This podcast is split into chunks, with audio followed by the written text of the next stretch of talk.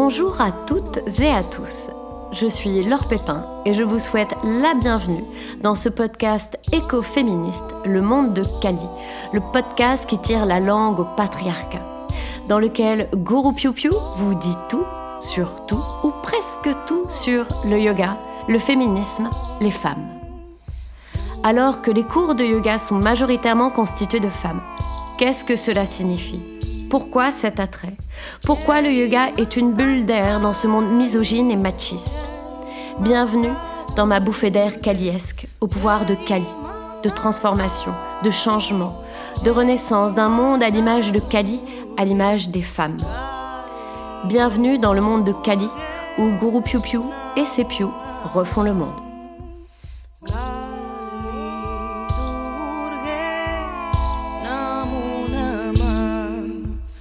Les piou il faut que je vous dise. C'est bien parce que c'est vous, hein. Mes chouchous, mon piou-piou satsang, ma communauté. À vous, je peux vous le dire. Je vais vous révéler un secret. Certains, certaines d'entre vous le savent déjà. Mais voilà, je me lance, je le dis à haute voix. Je suis amoureuse. Oui, oui, oui. J'ai des cœurs plein les yeux, des papillons dans le ventre. Je deviens fleur bleue lorsqu'on prononce son nom. Mon cœur bat à tout rompre lorsque je ne distingue ne serait-ce que sa silhouette. Je suis amoureuse transie. Je me languis, je trépigne d'impatience lorsque je ne suis pas dans ses bras. Mon cœur s'enivre de joie lorsque je suis avec elle. Je sens toujours sa présence, sa force qui m'attire irrésistiblement. Je ne peux pas résister à son regard qui m'aspire et qui m'inspire, tout comme Archimède, l'un de ses premiers amoureux transis.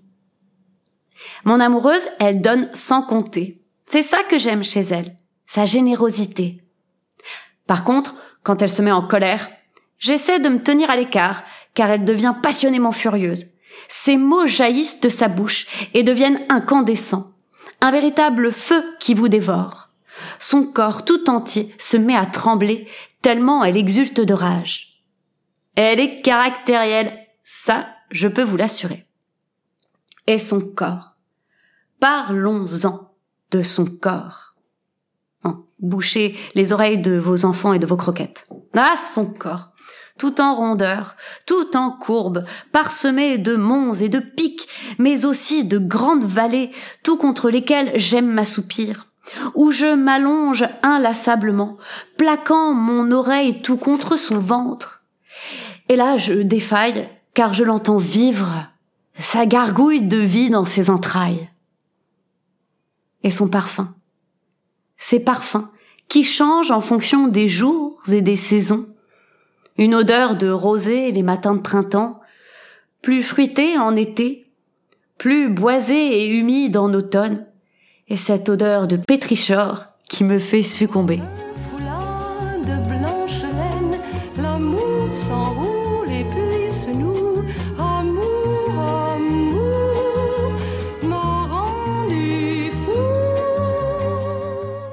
Par contre, mon aimé est malade en ce moment.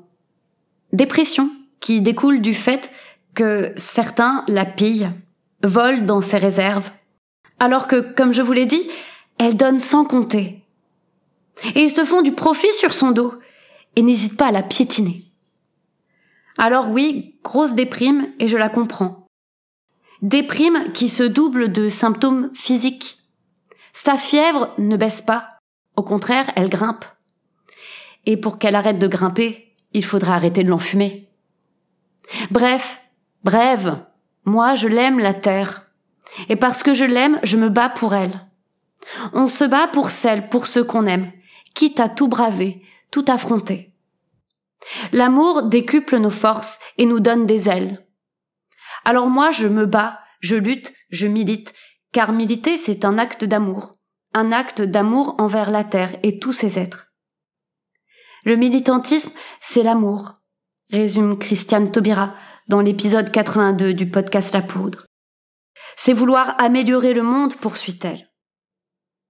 Ce dharma, ce discours, ce podcast en est un. Un acte militant, un acte d'amour. Et même si je parle de moi, l'encre de mon crayon, c'est vous. c'est autrui, c'est le fruit des entrailles de la terre. Pourquoi ce dharma? Pourquoi cet épisode aujourd'hui? Parce que là, la terre est en train de vomir, et de nous vomir. Elle vomit même nos démocraties et nos républiques. Et que tous et toutes, à notre échelle, nous pouvons agir, militer. Car toutes nos actions, pensées, paroles, actes, se répercutent. C'est la loi du karma.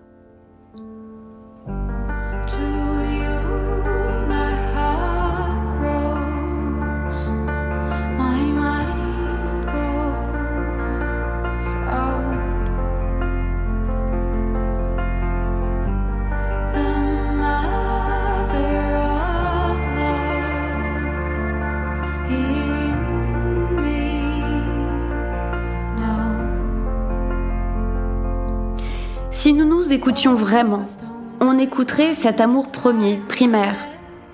Cet amour qui est notre essence.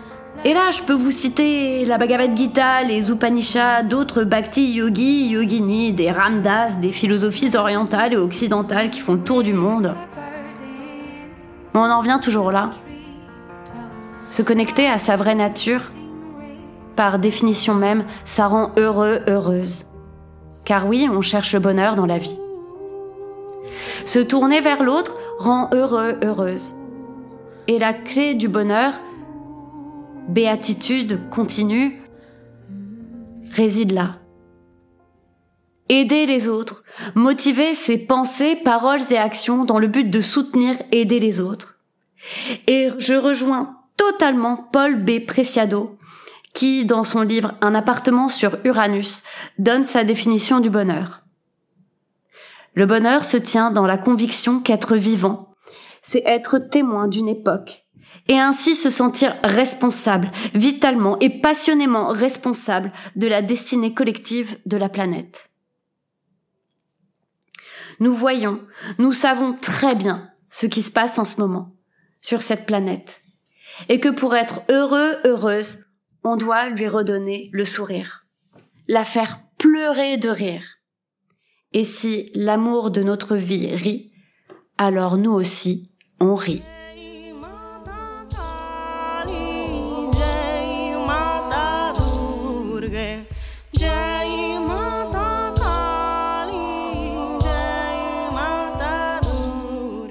Sur ce, je vous laisse méditer sur ces pensées caliesques c'était Le Monde de Kali, le podcast qui tire la langue au patriarcat. Et pour que le karma du monde de Kali se répercute dans le monde entier, n'hésitez pas à liker, partager, diffuser et mettre des étoiles étincelantes à ce podcast. Merci à vous toutes et à vous tous pour votre écoute. Merci à tous les Pew pour votre soutien. Vous êtes ma force, l'inspiration de mes cours et de ce podcast. Merci à Pew Ilias, sans lequel ce podcast n'aurait pas vu le jour. Merci à toutes mes sœurs de lutte et à toutes les Sarasvati, femmes qui m'inspirent du monde entier. À très vite sur les tapis et n'oubliez pas Jai Matakali, Jai Shri Klit, gloire à Kali et gloire au clitoris.